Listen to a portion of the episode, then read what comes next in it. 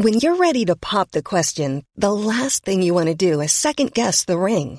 At Bluenile.com, you can design a one of a kind ring with the ease and convenience of shopping online. Choose your diamond and setting. When you find the one, you'll get it delivered right to your door. Go to Bluenile.com and use promo code LISTEN to get $50 off your purchase of $500 or more. That's code LISTEN at Bluenile.com for $50 off your purchase. Bluenile.com code LISTEN. Como deve ser o andado cristão? Comentário de Mari Persona. Tem sete vezes a, o verbo andar aqui nessa carta aos Efésios. A, a primeira vez é como nós andávamos antigamente, no versículo, capítulo 2, versículo 2, em que noutro tempo andastes segundo o curso deste mundo, segundo o príncipe das potestades do ar, do espírito que agora opera nos filhos da desobediência. Depois ele vai falar de como andarmos a partir do momento em que fomos salvos. Uh, temos agora boas obras que Deus preparou para andarmos nela, no versículo, capítulo 2, versículo 10. Porque somos feitura sua, criados em Cristo Jesus, para as boas obras, as quais Deus preparou para que andássemos nelas. Então, de pessoas que andavam segundo o curso desse mundo, agora de, são pessoas que andam uh, nas boas obras que Deus preparou. Depois, no, no capítulo, 2, uh, capítulo 4, é essa, é essa passagem que nós estamos lendo agora, o versículo 1. Rogo-vos, pois, eu, preso do Senhor, que andeis como é digno da vocação com que fosse chamados. Do, ou seja, o que o irmão explicou, nós temos uma, uma vocação ou uma cidadania que é celestial. Essa palavra vocação, uh, também em algumas passagens, ela tem o um significado de cidadania, que é o nosso lugar uh, agora em que nós habitamos realmente, da, de onde vem o nosso passaporte, vamos chamar assim, né? Então eu devo andar agora de uma forma digna dessa vocação, dessa cidadania que eu tenho, que é agora celestial. Depois no capítulo 4, versículo 17, nós somos exortados a não andarmos como os outros. E digo isto e testifico no Senhor, para que não andeis mais como andam também os outros gentios na vaidade do sentimento, entenebrecidos no entendimento, separados da vida de Deus pela ignorância que há neles, pela dureza do seu coração, os quais, havendo perdido todo o sentimento, se entregaram à dissolução, para com avidez cometerem toda a impureza. Mas, mas vós não aprendestes assim a Cristo. Então nós somos, temos agora um, um exemplo diferente daquele que nós encontramos no mundo. Então nós não temos Uh, o mundo não é o nosso padrão do andar. O andar do, do, do, mundo não é o nosso padrão. Depois, nesse mesmo capítulo 5, versículo 8, ele vai mostrar esse contraste, e não existe um contraste maior do que o, o que há entre a luz e as trevas. Capítulo 5, versículo 8. Porque noutro tempo erais trevas, mas agora sois luz no Senhor. Andai como filhos da luz. Andai como filhos da luz. Depois, mais uma vez, finalmente, a sétima vez que aparece, é no capítulo 5, versículo 15. Portanto, vede prudentemente como andais, não como necios, mas como sábios, remindo o tempo, porquanto os dias são maus. Interessante que eu, eu, eu coloquei uma frase essa semana no, no Facebook, dizendo que o cristão deve aproveitar ao máximo a vida deve aproveitar a vida ao máximo, né? E até um irmão respondeu, falou que não entendeu muito bem como que um cristão pode aproveitar a vida ao máximo. É porque a, a, a expressão aproveitar a vida, nós sempre pensamos nela no sentido de vou fazer o que eu quero, eu vou me esbaldar, eu vou cair na gandaia, isso é aproveitar a vida.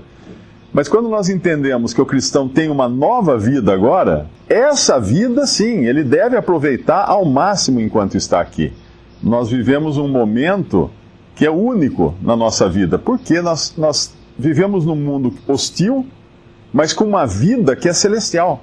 E nós não vamos ter outra chance de aproveitar essa vida que nós temos agora em Cristo em um mundo hostil, a não ser nesse tempo que nós vivemos aqui.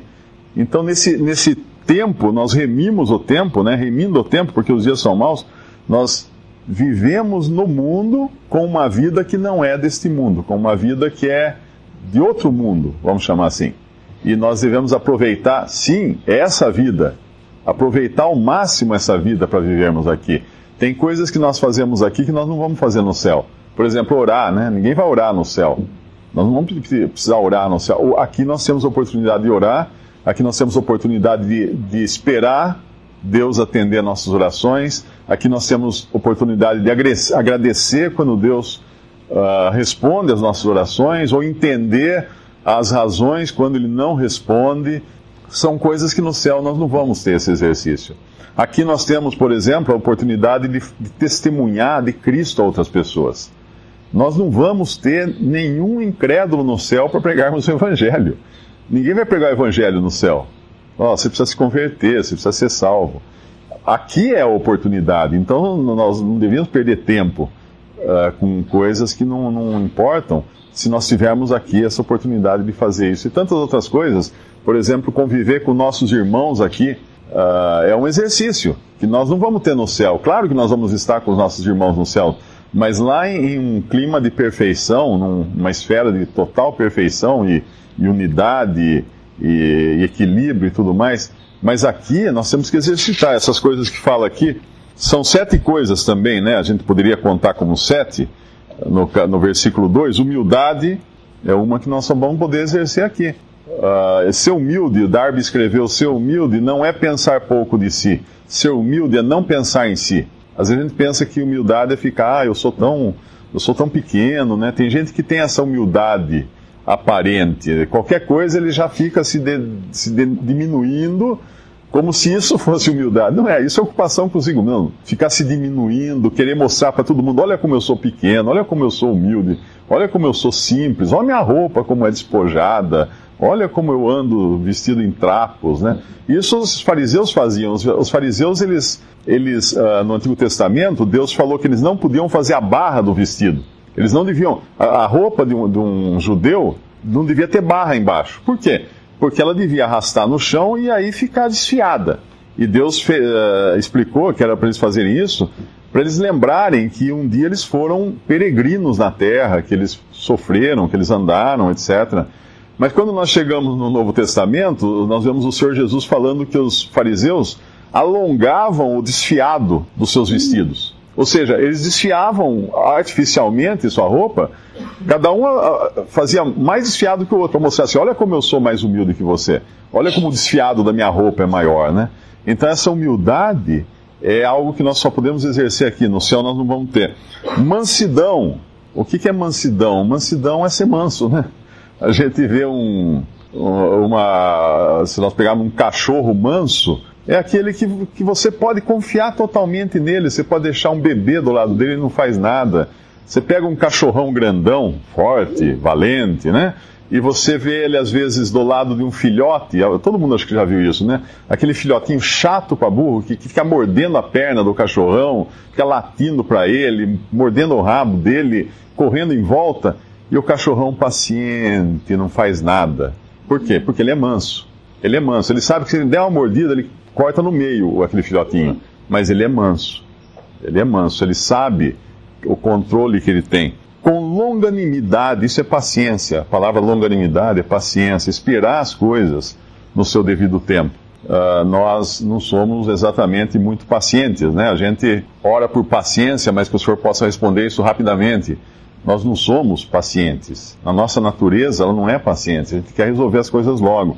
Uh, suportando uns aos outros. Suportar é um exercício também, que nós não vamos ter no céu. Agora, suportar não é simplesmente falar assim, ah, tá bom, vai, ah, vou aguentar isso aí. Não, é, é, é, com, é em amor esse suportar. É em amor, não é, não é aguentar, não é tolerar, né? Tolerando uns aos outros, tipo, aguentando uns aos outros. Não. É em amor, suportando. A mesma coisa no mansidão, uh, o manso, ele não revida. Eu, eu, percebo que uma das características mais fortes uh, em mim, na carne, em qualquer um, é o desejo de revidar. Nós levamos um tapa, a gente quer dar outro. Alguém apronta com a gente, mas assim, ah, tá bom, pera aí, vai ver o que, que eu vou aprontar com ele. Nós temos esse desejo de vingança. Isso é inerente à carne, e, e não falta carne em nós. Se tem uma coisa que nós temos em abundância, é carne. Amor, né, suportando em amor. E aí vem procurando guardar a unidade do espírito pelo vínculo da paz. A unidade do corpo é impossível de ser rompida. Por quê? Porque é Deus quem faz essa unidade. O Espírito Santo, assim como ele habita no crente, e, e isso garante o, que o cristão está salvo e é a, é a garantia, né? É a, como é que fala aquela passagem em Efésios? É, é a sua penhor, é o seu penhor, é o documento de garantia, é o seu penhor. Esse é o Espírito Santo habitando no crente. Agora, o Espírito Santo também habita na igreja como um todo. E a unidade do corpo jamais será rompida. Agora, a unidade do Espírito cabe a nós guardarmos no vínculo do amor. Quem aqui já, já rompeu um ligamento? Você torce um pé, um joelho e às vezes dá inflamação e às vezes chega a romper o ligamento. Precisa fazer cirurgia né, para colocar no lugar aquele ligamento. Eh, vai entender como é dolorido um membro do corpo querer se separar do corpo, querer causar uma divisão no corpo. É romper um ligamento. E o ligamento desse do nosso corpo, dos nossos membros, é o amor. Aliás, o corpo de Cristo, né? É o amor. É, procurando guardar a unidade do espírito pelo vínculo da paz, pelo vínculo da, do, da paz, melhor dizendo, né? O ligamento é a paz. Uh, tudo isso, obviamente, denota ou, ou é contrário à nossa natureza. Nós não somos humildes, nós não somos mansos, nós não somos longânimos ou pacientes e nós não suportamos uns aos outros e nós não guardamos a unidade no vínculo da paz. Isso na nossa carne. Daí a necessidade de andarmos no espírito. E aí vem toda essa passagem que fala do andar segundo a vocação que ele falou já nos capítulos 1, 2 e 3. E esse andar vai incluir tanto uh, no, na Assembleia, e aqui ele vai agora discorrer sobre a Assembleia, como Deus equipou a igreja, no versículo 11, ele vai falar sobre isso. Depois vai falar também da, da família, no capítulo 5, versículo 22 em diante. E finalmente ele vai falar também, no sentido geral, do nosso andar em relação ao, ao mundo, em relação às, aos espíritos, aos, aos anjos, às potestades, que seria basicamente o último, o último capítulo de Efésios.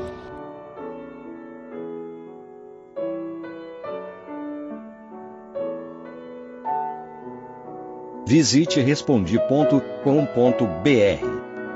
Visite também 3minutos.net.